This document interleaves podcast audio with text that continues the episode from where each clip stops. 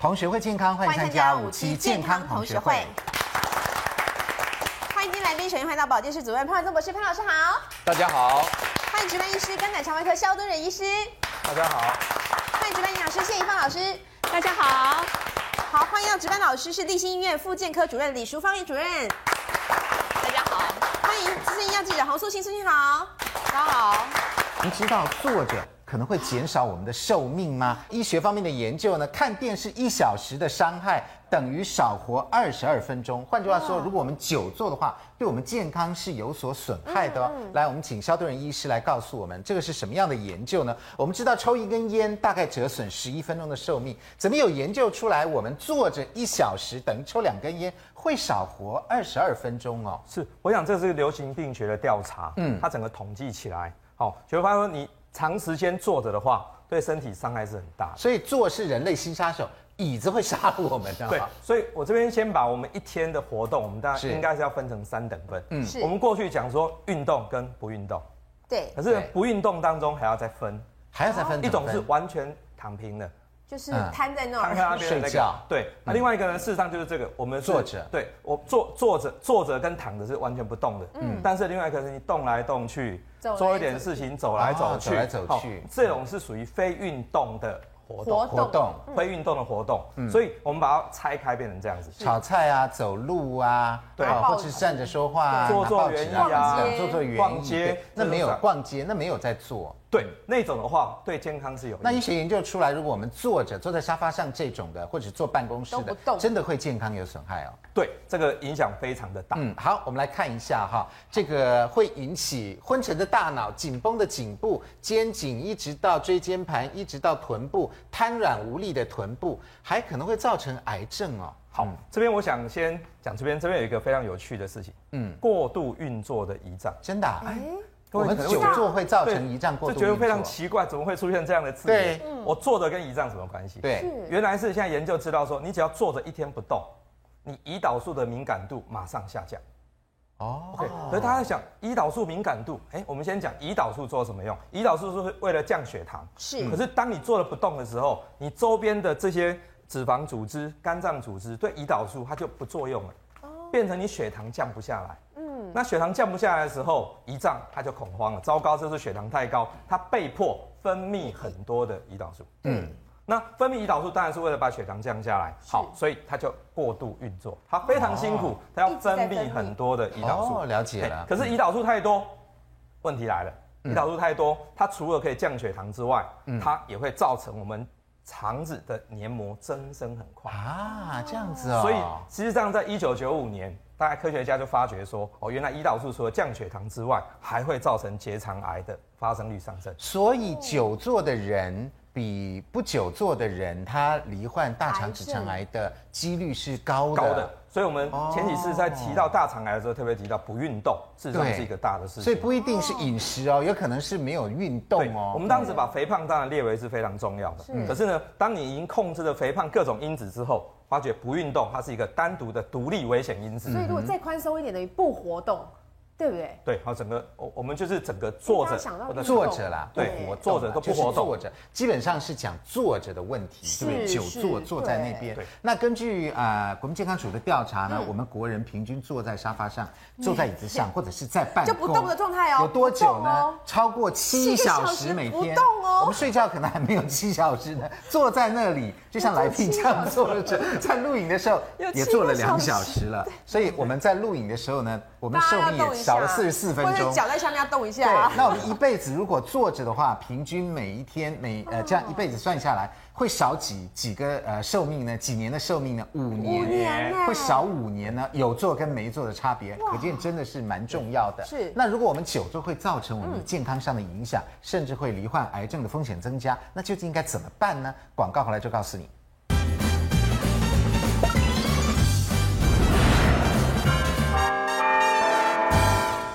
欢迎回到五期健康同学会。久坐真的会让我们这个寿命减短吗？听到了，呃，吓一跳。我们请潘老师来帮我们解释一下。好像是真的哦。呃，古古有名言呐、啊，说坐以待毙。如果我们坐久了，真的会待毙吗？真的、啊，久坐不动，哎，小心急性肺栓塞。哎，我没想到肺栓塞跟久坐不动有关系啊。是的，其实久坐造成寿命的减短原因非常的多，包含刚刚我们这个肖医师提到的各种情况，可能他这么短的时间也都没讲完。是，其实真正造成死亡的原因多到不可胜数。久坐，但是这个是最快的。快，就是最快的，最快的是这种哈。是，你可以看到这边有三个案例，这三个案例有几个特点。第一个，男子、女子、男子，所以第一不分男女。嗯，哎，对，这一不分男，这一点我要告诉你不分男。是。第二个，三十五、四十六、二十九、二十六，不分年纪，不分年龄，没有没有年轻跟老年没有差别。电视机前面的观众朋友不要光啊，我笑脸那边垮准呆。对，错。二十六岁也一样，是。然后呢，做的动作都不一样。看好哦，打麻将是，对不对？对。哇，连三十六小时做工作，对。这些做讨论，这是正当做事哦。哈。另外呢，这个是要打网咖，你看到没有？原因完全不同。对。好，所以呢，不分男女，不分年纪，嗯，不分你的工作任何的形态，嗯，只要久坐，对，这三个共通点只有一个。什么？就是久坐。久坐。那久坐之后呢？主要的一个一久坐之后呢，我们的脚部没有活动嘛。对。所以因此我们脚部的这个血液要回流的情况就变差了。哦。所以最常遇到的一个就是呢，坐久以后起来，哎。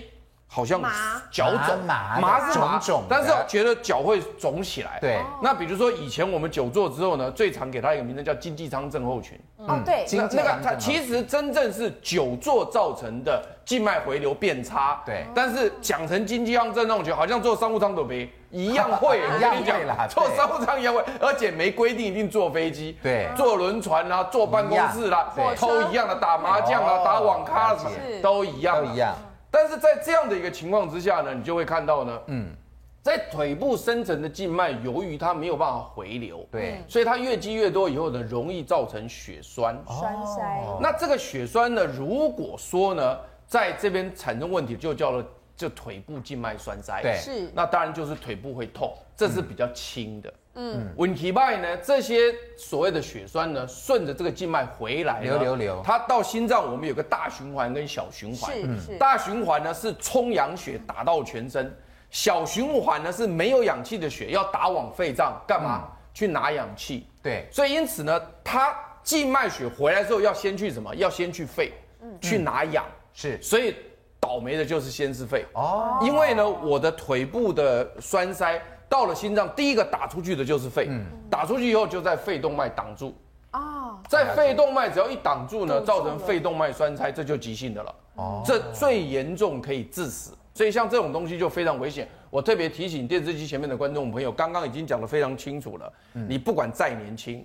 你不不管你你你没有任何的心脏血管问题，都可以因为久坐造成猝死。所以我们千万不要久坐不动。对对对对，好，偶尔坐，比如说半个钟头啊，或一个小时，可能要起来动一动。好，来，在起来动一动之前呢，先来问一个问题：那如果久坐有短命的威胁的话，对男生的威胁比较大，还是女生威胁比较大呢？来，三位专家这边写的是女生，好，这边是女生，哎，肃清是一样。好，那究竟应该是什么呢？我们来看看研究。哎呦，研究说久坐的死亡率女是大于男的，大于男呢？对呀、啊，来，这个肖医师帮我们解释一下。这是美国癌症协会检视了十二万美国人十四年来坐着的时间跟死亡率，结果发现女性只要每天坐超过六小时，就比每天坐少于三小时的女性呢，早死各种疾病风险是高了三十七趴。那么男生呢是高了十八趴而已。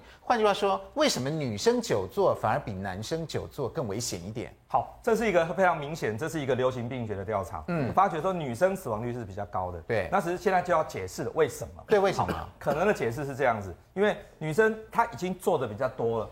做的时间比较长，对。可是呢，一般女生算起来呢，她运动的时间也比男生少。哦，更少。所以她她整个一，就是说男生在外面跑的机会比较大。对，而且男生做外勤的机会比较多。工作啦，对，而女生一般都内勤。所以整体来看的话，女生整体她又做的时间要更长，所以她整个不活动的时间是太长。哦，是这个原因。对。那你建议大家应该怎么办呢？呃，做的时候应该。固定时间就起来。其实我们在固定前起来，对职业医学，我们就是建议我们说的劳工朋友，嗯，你坐在椅子上最少最少两个小时，一定要起来动一次。真的啊？对。那我们现在好，大家起来上个厕所。对，我常常就会跟 跟病患讲说，你你就设个闹钟，比如说你九点钟坐下来办公，你九点五十闹钟就响。哎，好方法。那我起来呢，去茶水间倒杯水，也可以。上个厕所，楼梯爬个两层再下来，或者跟同事聊聊天。对，十点钟我再坐回座位上，没有人会说你错。因为这绝对是一个保护员工健康非常重要的事情。我记得我们在我们在健保局开会的时候，是常常会碰到一种情形，哎，十点钟到了，哎，忽然间就音乐大响啊，这样子啊，请大家起来活动活动啊，健保局是这样子啊，对对对，大概十分钟到十五分钟活动活动，好像 coffee break 这样子。对对对，我觉得那个对对。最起码在健保局里面工作的员工，就是一个非常好的福利，可以照顾他们的健康。两个小时一定要起来动一动，最少。哎，素清，那你为什么写一样呢？数字告诉我们不一样哎。你不觉得，如果以我们华人来讲，女生一直在动吗？回家啊，什么做做家事干嘛？男生才是瘫在那边嘛。对啊，可是没有，因为男生在外面工作八小时、十小时，也已经动很多了。你们通常是这样动吗？哦，这样子啊，按老。而且回家以后都是拿着遥控器看电视，坐在那边当老爷。哎，也是这样啊。对，然后我们像潘老师就是这样子嘛。对，回家以后呢，在书桌前继续努力工，在电视机前工作啦，继续攻读。那一样也是做。对，因为华人社会的女性真的回家之后一直在动，一直在动，一直在动，没有机会做。回家好忙。所以你认为可能差不多？嗯嗯，可能差不多。好，无论男女。好，大人小孩，像前面刚潘老师讲那个肺栓塞，是不等从事任何活动，只要久坐，风险都在。总之都不要久坐就是那我们怎么样能够在办公室或者是上班的时候偷偷做一些运动，感觉上又像做啊，其实没有在做呢？对，其实是有在运动呢。来，李主任要来教我们。我们现在请李主任跟素清一起来帮我们示范。我们在办公室如果是坐姿的话，究竟应该什么动作可以让我们也是在运动呢？哦。好，一般我们在办公室里面哈，对我们呃，如果坐在办公桌上，我会建议先找一张椅子是比较稳的，因为像一般的办公椅它会滑动，啊、对，那滚轮，对，它反而会影响到我们用力的方式和用力的肌肉。嗯、那呃，刚刚潘老师有讲，就是说我们会呃有些运动来说，它是。嗯呃，因为久坐，所以会造成一些下肢水肿啊，或者是一些栓塞的情况。对，所以我们如果说在办公室里面的话，可以在坐着的时候呢，哎，翘起我们的脚底板。哦，翘脚。对，然后再踩下去。嗯，对，然后再翘起来。我们没有在办公，在电机前面看电视，应该也可以吧？对，在办公，呃，如果是看电视的时候，其实也是可以做这个动作。好。那另外像呃。长途坐飞机啊，或坐车子来说，哎，这个运动也其实也是蛮好的。哦，那这个有什么好处呢？呃，这个可以呃让我们的下肢整个血液循环会比较好一点。嗯，那另外的话，呃，坐的时候，我们如果椅子是够稳的话，你可以把两只手扶着椅子，扶着椅子，好，然后肚子要出力。其实刚刚在做运动的时候，我们的核心，因为其实做。常呃常坐在那个办公桌办公的话，我们的肚子肚皮会松垮，对，松了，所以男生会像大肚腩，然后女生就变小富婆。好，那第二个动作呢？对，那就把脚伸起来，我们可以搬着椅子。如果你的核心力量不够的话，你可以搬着。那如果肚子的力量够的话，你可以不用这么出力，然后把脚伸起来，一样做翘起来和踩下去的动作。嗯，哎，这个的话，我们整个下肢的肌肉力量。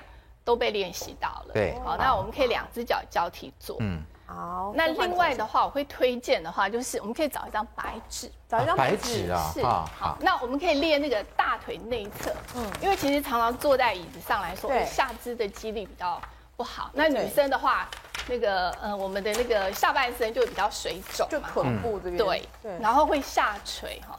那可以找一张白纸，然后夹在我们的两腿中间。哦，夹在两腿中间哦。然后这个动作还不错，尤其对那个更年期的妇女来说，它哎，它可以练到我们的骨盆底肌肉。哦，好，对。那做这个动作要注意是，你一定要先把呃，先要不要憋尿，一定要排空。嗯。好，然后出呃用力的时候，把这张纸夹紧，夹紧。然后呢，而且你的那个臀部也要想象，对，你要想象说，哎，我的臀部要离开那个。哦，好像一定感觉快要坐起来的那个感觉，把整个身体撑起来。不要想象这个很简单，我觉得这个有一点用力耶。对对对，这个很用力。难度。然后肚子要往后收，嗯，哦，肚子要说不要凸出来，也不要驼背，好，然后整个要挺起来，肚子用力。那这时候你可以练到大腿内侧哦。然后另外就是臀部的肌肉，其实也可以被训练到。那有没有什么动作我们手部也可以运用到的呢？手部来说的话，因为其实长期坐办公室来说，很多女生就会有那个拜拜袖、蝴蝶袖就跑出来了。那这时候你也可以，呃，如果说办公室有那个矿泉水啊，好，或者是保温瓶啊，对啊，对，那你可以呢把它高举过头，对，往后往上举。为什么要举过头呢？好，那因为我们要练的是，因为拜拜袖来说是我们的那个呃三头肌，对对，好，然后伸直，哦，对，那你可以 hold 停个大概呃十秒钟或十五秒，然后再放下来。哦，那一样做这个动作的时候，不要弯腰驼背，哦，要，因为不然你反而会更伤到你的腰，所以你的肚子要收紧，好，然后伸直，嗯，然后还可以换手，对，然后再换一只手。然后再做。那假如说你在做这个动作的时候，身体稳定度不好，你就可以搬着椅椅坐。好、嗯，那如果说稳定度够好的话，其实你可以不用搬，然后肚子用力，顺便也可以训练到我们的肚子的腹肌、嗯、往上升。我是从头到尾搬着了。对，好。对，好。嗯、这个动作也是哪一个动作呢？好，这个再来的话，其实我们在办公室来说，那个因为我们。呃，长期看电脑来说，那个都会驼背，对，然后脖子前倾这样，对对对，然后再来就是，呃，很多人就会说，哎，我办公室的时候就会胸闷，嗯，对，就是为什么？是因为我们的整个呃胸前胸部的肌肉太紧了，是，对，好，因为整个弯腰做事，所以我们可以做一个，就是，哎，我们可以拉着椅背，抓椅背，对，然后把我们整个。呃，胸大肌、胸小肌整个拉开，拉开，嘿，这样子往后拉。那我们身体要往前吗？对，身体要往前提。树心好标准哦。哇，树心很标准呢。哎，这样有有松开筋骨的感觉。对，你会觉得。树心很像在跳闪舞，有没有？这个动作的话，你会感觉到我们身体一切的压力都释放。对，好像觉得吐了一口气这样。对，有松开的感觉。对，它特别可以拉到我们这边。胸大肌这边的肌肉，好像去给人家整脊的时候也会用到。没错，对对对对对，那个按摩师用这个动作，就会帮你。那个时候就是整脊师啊，往后面拉你的手，对，往后面拉你的时候，没错，对。所以我们不要小看这个办公室的椅子哦，好像还蛮做蛮多动作的嘛，对不对？只差没站起来了啦。好，再配上如果我们站起来拿咖啡喝咖啡什么的，这样也是不错的。好，我们谢谢这个李主任带来这个简单的动作，对，不要小看这些动作，搞不好能救我们一命。上班族也可以好忙。对，这样呢，我们坐着。呃，生命损失二十二分钟，可能就少就可以少回来，对，少一点了，对不对？好，那另外呢，我们在呃生活当中呢，除了做运动，嗯，还有这个避免吃到那些不好的油以外呢，嗯、其实呢，很多的饮品也是我们必须的。比如说呢，牛奶，大家觉得很有营养，嗯、但是呢，牛奶的争议也很多。是，其实很多东西的饮品。他们不输牛奶哦，营养不输牛奶，但是可能被我们忽略了。对，究竟有哪些饮品是不输牛奶的呢？广告回来就告诉你。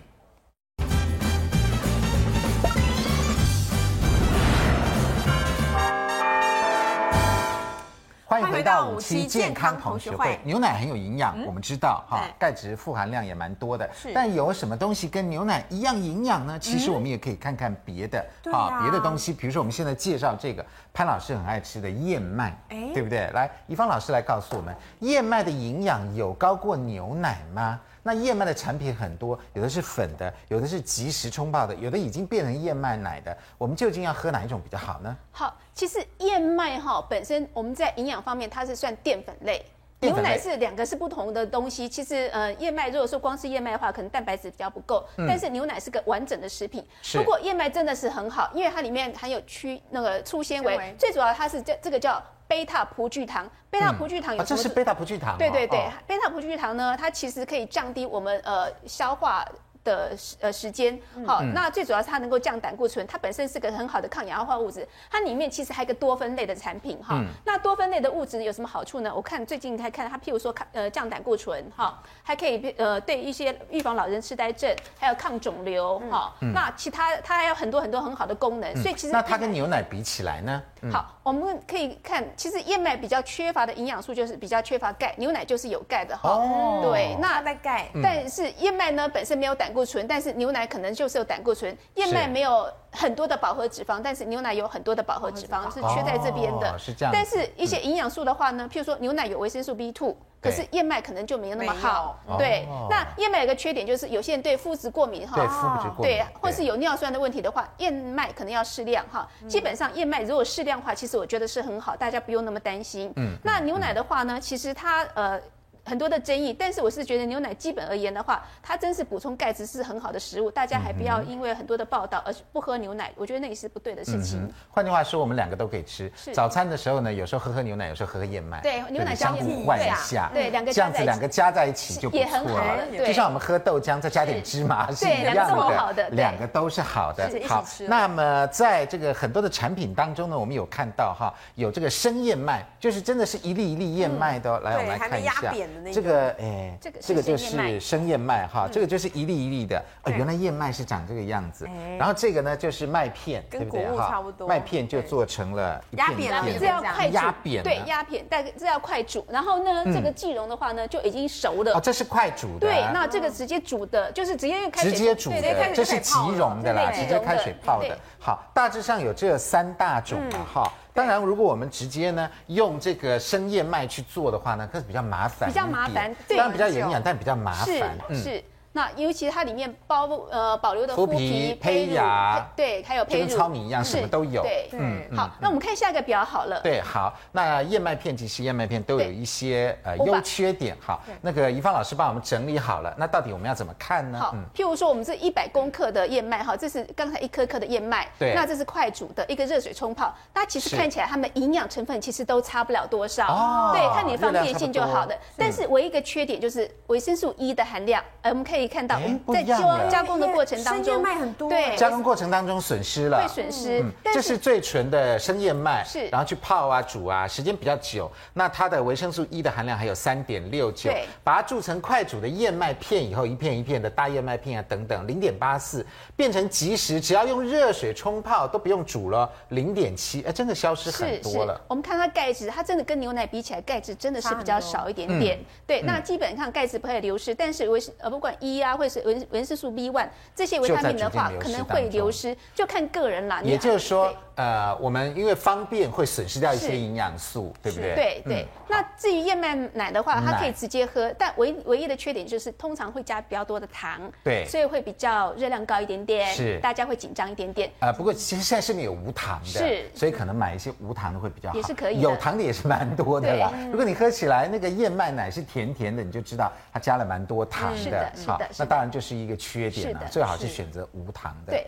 那。至于呃，即食燕麦片呢，因为要热水冲泡，马上可以融化的话，它里面可能磷的含量会多一点点。它是加这个让它快点融化。对，所以如果说肾脏不好的人，你可能在选择的话，可能就快煮燕麦片会比较安全一点点。哦，了解。好，来潘老师有什么样的意见呢？我们知道你早餐是很喜欢吃燕麦的啦。对我事实上来讲哈，我们在比较食物的时候呢，是没有一个食物是可以互相对比的。嗯，就如同刚刚我们的谢老师一一开始就提到，就是燕麦事实上是属于全谷根茎类的，就是碳水化合物的食物。嗯，那你牛奶是什么呢？牛奶基本上应该是属于蛋白质类的啦。蛋白质。但是问题是现在卫福部把它另外独立出来，有有一个奶制品的一个单位叫 dairy 的那个位置。嗯，所以因此呢，它很特别的是，你可以看得到。我们人类呢，要能够活下去，基本上是各大类食物都要吃到。嗯，可是你可以看到那个小婴儿、小 baby，他单喝母奶就能活，所以显然呢，这个母奶或者牛奶，牛奶对小牛来讲啊，小牛奶，母奶对婴儿来讲的话呢，它基本上是一个非常完整的营养成分，全几乎全部涵盖在里面。对，所以它非常特别的一个东西。所以你如果要单拿一个食品来跟它对比的时候呢，你没有一个可以赢他。嗯，你没有一个可以赢他了，因为你跟他比的时候就一定有缺，有缺，有缺，有缺嘛，对一定都有缺嘛。更何况燕麦片，刚刚我一开始就讲它是碳水化合物的，怎么可能跟一个全营养的，它又有蛋白质又有糖类的，根本没得比。所以我是觉得你要硬比的时候呢，几乎没有东西可以比得过牛奶。对我们来讲，早餐好像这两个有点像。对了，你不是你比不上它了，你比不上它。不，但是我一开始在健康同学讲过非常多次，就是牛奶这个东西呢，要大家要分清楚，是，就是它不是一个饮料，也不是一个饮品，嗯，它是一个食物，食物，它是一个食物，但是很多人把它拿来当饮品，这是错的，嗯，这是完全错误的，所以因此呢，牛奶本身是应该要当做食物来吃，所以它要计算在所谓的热量的摄取啦，或者是饱和脂肪的摄取啦，嗯、或者蛋白质的摄取都要算在里面。不能够说是今天一瓶牛奶放在冰箱，对不对？嗯，回来渴了就喝两口，啊，渴了就喝两口，渴了就这样不行。对，这样子对身体来讲是影响很大的。但是如果你设计在你的三餐之内，然后呢，在总热量计算、饱和脂肪都计算的情况之下就可以，我觉得很好啊。是，我觉得很好。所以因此呢，喝燕麦片归喝燕麦片，喝牛奶归喝牛奶。两码子八竿子打不到一起，真的啊？对啊，所以潘老师意思是两个，当然啦，不要去你。你比如说，比如说以我的餐盘，我们今天金刚同学常讲，我的餐盘里面那个盘子不是分四格吗？对。那四格里面呢，燕麦片是属于全谷根茎类，对，全谷根茎。那牛奶呢？大概以我们来分，我们分到蛋白质类嘛，我们就不要去讲那蛋白质类。所以两个格子都不同，格子不一样，对，格子都不同，你跟我比什么？一个天龙国，一个地虎国。对，不敢，不不敢给你，你不要让比。肖医师来告诉我们一下哈。那事实上呢，我们知道呢，在这个呃燕麦奶里面，大家还有呃谈到的一点就是。怕它的热量会高，对，那是因为我们受到很多现在是有的这个加工食品的影响，对，因为加工食品让它好吃啊、甜啊，通常就加了很多这个糖。那呃，如果我们喝这个燕麦奶的话，会不会造成我们减肥比较不容易？哦，燕麦奶因为它太多加工的东西，它为了让它好喝，所以里面加了很多糖、其他的成分。嗯，所以像我，我本身吃燕麦吃了十五年，嗯，好，我大概上诊之前那个简餐，我大概都是吃燕麦。嗯，那吃这个燕麦吃十五年，我就用来控制体重用。十五年呢？哦，对，我从民国八十八年、八十九年就开始吃。所以你用利用燕麦来控制体重，那，结果成果不错，哎，还不错。我现在体重跟十五年前是一样的。哇，对对对，好厉害。所以这边讲说吃燕麦有利减肥，其实是的。我最早最早十五年前前的第一个减肥的研究，其实就是以燕麦为代餐来帮病患减重。嗯，对，但是当然，之前有很多营养师提出来说，哎呦，这个燕麦好像热量蛮高的。对啊，嗯，他提出说，一百克的燕麦有三百多卡的热量。对，可是你只要真正超过一碗饭啦。对，你只要真正泡过燕麦的话，你就会知道说，是像这样的燕麦，其实六十克你就吃得好饱。哎呀，因为它会发起来啦。对，所以不用吃到一百克。它会发起来，不用不用，所以没有到一百克。对，我吃的燕麦就是一包是六十克的。所以泡起来，它整个就一碗像一碗稀饭一样，就像我们这样子，这可能就是可能比较还多，还还多还多，还会多还多，比较还多，因为这小碗，吃的非常的饱，很耐饱，耐饱。那六十克泡起来，它整个热量是两百二十卡，哦，所以相当于比一碗饭少哦，少一些些，一碗饭是两百八，所以我们是吃三份的主食。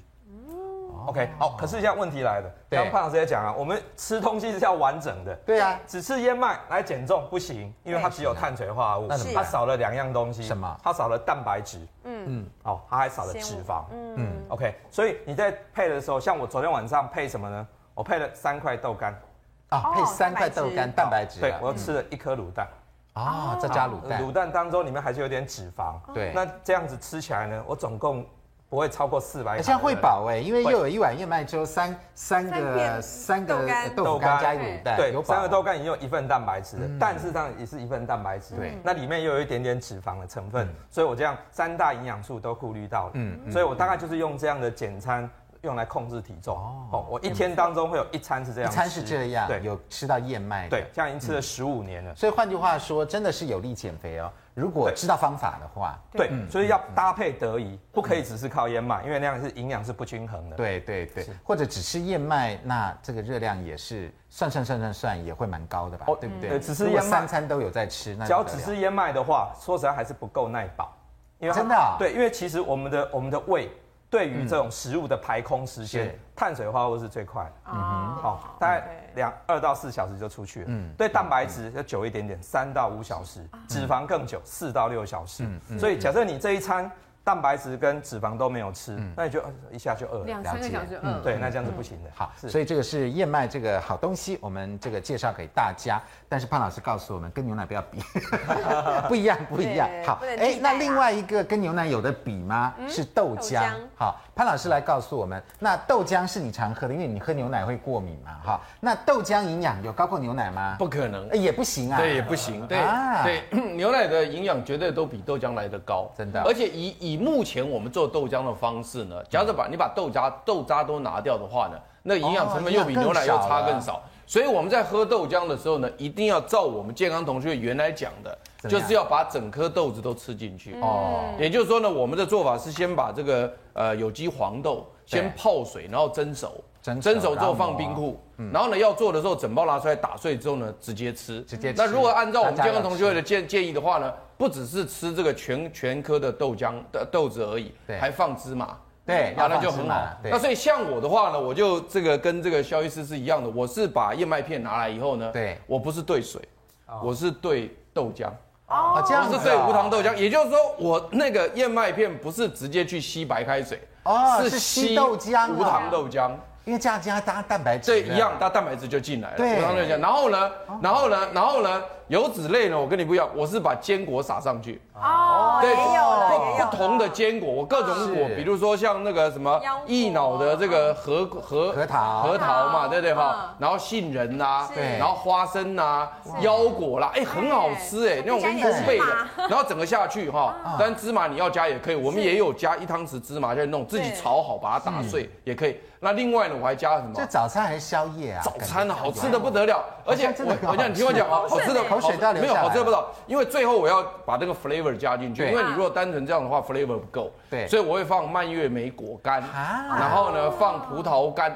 哦，好吃到不行，真的耶！试试看，有这两味就够了哈。我知道了，早餐去跟那个呃潘老师嘎火，到了那个傍晚的时候，宵夜去萧医师家，再去串一下门子，这样两个。其实他的吃法呢，他的吃法是有点像我们台湾人吃稀饭的，对，好像有豆干跟一袋，一袋假馍对不对？对对对，配肉能配倒瓜，那因为。他大哥可能日子好过，可以坐在那边这样吃啊。那我们没有，我们是开车就出去了，你知道吗？所以我通常我通常是我开车在红灯的时候，我我就把那个那个那个装好的一个那个所谓的的保鲜盒有没有？对，里面其实是和那个所谓那个所谓的坚果跟麦片还有那个果干都放好了，我就把热的无糖豆浆直接灌进去了，灌进去放旁边的，不要理它，你不要灌太多水哦，对，一点点水，因为它会吸。它会吸，所以变成稠的，稠状。所以那个停车的时候它不会晃出来。对。然后呢，然后红灯就摇一瓦，放着。这样子啊。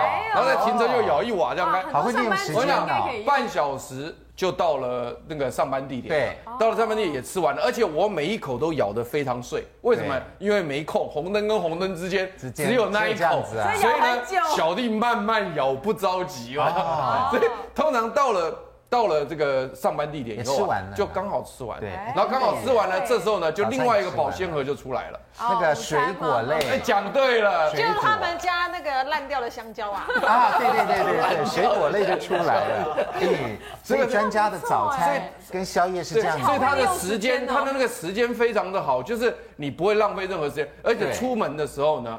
不会太多浪费时间，就因为那个东西我昨天晚上就挖好了，而且刚刚你讲的说那个燕麦片呢，其实你放不多，为什么？因为它膨胀，所以我通常是两汤匙下去，就就可以了。差不多。可是潘老师这唯一的缺点就是。一心二用，容易罹患某种疾病。大脑萎缩，又开车又吃早餐。对，这个在稍后的电子报里面会告诉我们。对对对对对，在明天的电子报，明天电子报就会告诉大家了。好，没关系，怡芳老师也不是等闲之辈。怡芳老师来教我们一下哈，这个用果汁机的方式啊，我们把很多营养的东西都把它打进去，这样子总会胜过牛奶了吧？对，胜过牛奶哈，真的。因为我们有时候早餐。可能是一杯鲜奶跟配两片吐司，但是呢，大家觉得说，哦，我光是喝那个东西好像觉得怪怪，因为很多人问我说，我今天对牛奶会过敏啊，或者乳糖不耐症，我该吃什么东西能够补钙哈？其实我帮各位算好了，我里面呢放第一个是黑豆，黑豆，黑豆啊，对，黑豆的话是我们蛋白质来源，黑豆大概是半碗哈，把它放进去，好，那这边是呢是糙米饭，我希望大家还是用糙米饭，因为台湾的米其实是很好的哈，每天多吃糙米，因为糙米含有硒哈。我们把它放进去。那接下来呢，我们放黑芝麻粉。黑芝麻粉的话是钙质的来源哈，我们大概放一半就好的，大概一大匙哈，我们放一大匙。好，一半。接下来呢，有人说，哎，那维生素 B 群呢？你怎么给我呢？哎，就呃，应该是啤酒酵母哈。啊，啤酒酵母。对，啤酒酵母能够给我们 B 群，对，它是 B 群的很好来源。那也是一小匙哈。热水 OK，酵母。呃，OK OK，对，OK OK 的。好，好。那有人说，有人说，那你给我维生素 E 嘛？E 哪里来？好，小麦胚芽。小麦胚芽，哇，这好有营养哦。好，那有人说，啊，我觉得味道不够，那。呃，我想来个坚果味道啊，把坚果放进去。坚果一点。杏仁。好，看你今天想要什么，想要预防心血管疾病，你用坚果，用用杏仁。那如果说你觉得说，呃，你想要预防射护腺，你就用南瓜子，因为这个南瓜子还有壳，所以暂时不能打。对。那小朋友嫌着说，啊，那味道不好喝，我可以加点黑糖放进去。哦，是。加不加都可以。那用这个来打。加一下。也是全部摆下去吗？嗯，一点点就好了，因为太多会比较甜。好，好，好，这样子。假设装好了，好，这样就可以打了嘛，对不对？是，好，哇，感觉这样好营养。对呀，蛮澎湃。这就是早餐，很简单。好，我们现在已经打好了，来，我们来倒出来看是怎么样。哇，好香哦！对，而且是温热的耶。对，呃，我让各位闻一下这个芝麻，这芝麻是台湾自己产的，台湾小农哦，小农自己种的芝麻，所以买芝麻就一定要买台湾的，千万不要买印度进口，会比较安全一点。了解，所以我们稍早呢已经先打好一杯了哈，在这边看起来这个是芝麻还是比较多的了哈，我们这个是比较少一点，但是呢都随意了哈，应该是不错，很营养，超营养，真的很营养。嗯，超级营养，这么多好东西，来，一芳老师来告诉我们，嗯，为什么加了这么多东西，它的营养会呃很棒呢？我看不输牛奶了，是因为因为很多人问我哈，所以我教各位用怎么样让自己呃可以得到更多更好的钙质哈。那我们可以看它哈，热量来说，我这个黑豆糙米浆的话呢，热量只有三百六十四，但是鲜奶加吐司四百一十一。那钙质来说的话呢，呃，黑豆糙米浆钙质是两百六十七毫克。现代吐司才二五五，所以它其实它钙质含量也非常丰富哈。那我们刚喝的就是黑豆糙米浆，对对对。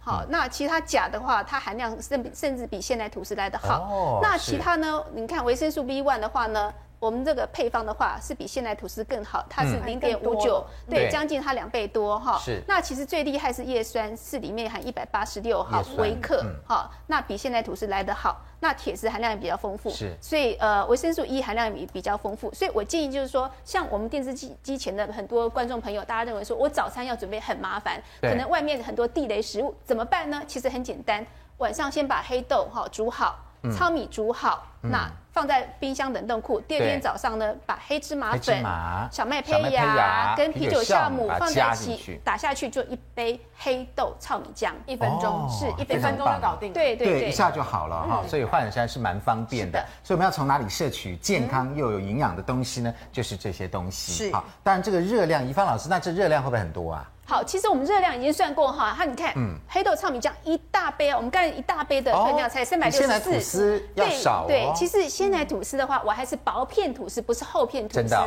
对。所以它热量落在那个吐司上面。对，桌上那个吐司其实热量对，我们早餐常常是那样吃。是，其实反而会高热量。像那样的话，大概一片吐司跟一片鲜奶，热量就是四百一十一了。好，所以我们可以改一下，早餐变化口味一下也是不错的。那另外还有一种奶品、奶制品叫做羊奶，那羊奶跟牛奶比。较起来，这应该是同等类的吧？是吧？同同差不多了吧？给羊喝跟给牛喝同一个餐盘里面了吧？是。那羊奶跟牛奶比较起来，又是孰胜孰劣呢？广告回来就告诉你。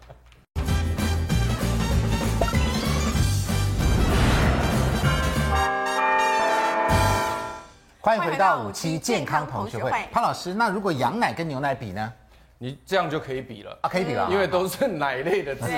但是你说这个牛奶跟羊奶呢，它对谁好呢？牛奶对牛好，羊奶对羊好。那那当然是这样子的。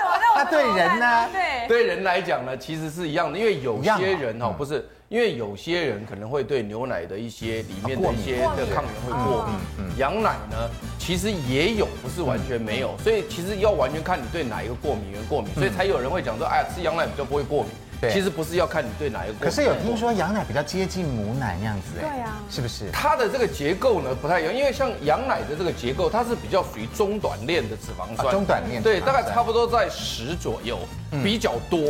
嗯。比起牛奶来讲，牛奶是是比较长链，嗯，而且而且牛奶你知道看到那个牛的整只比较大只，所以它酪蛋白的含量。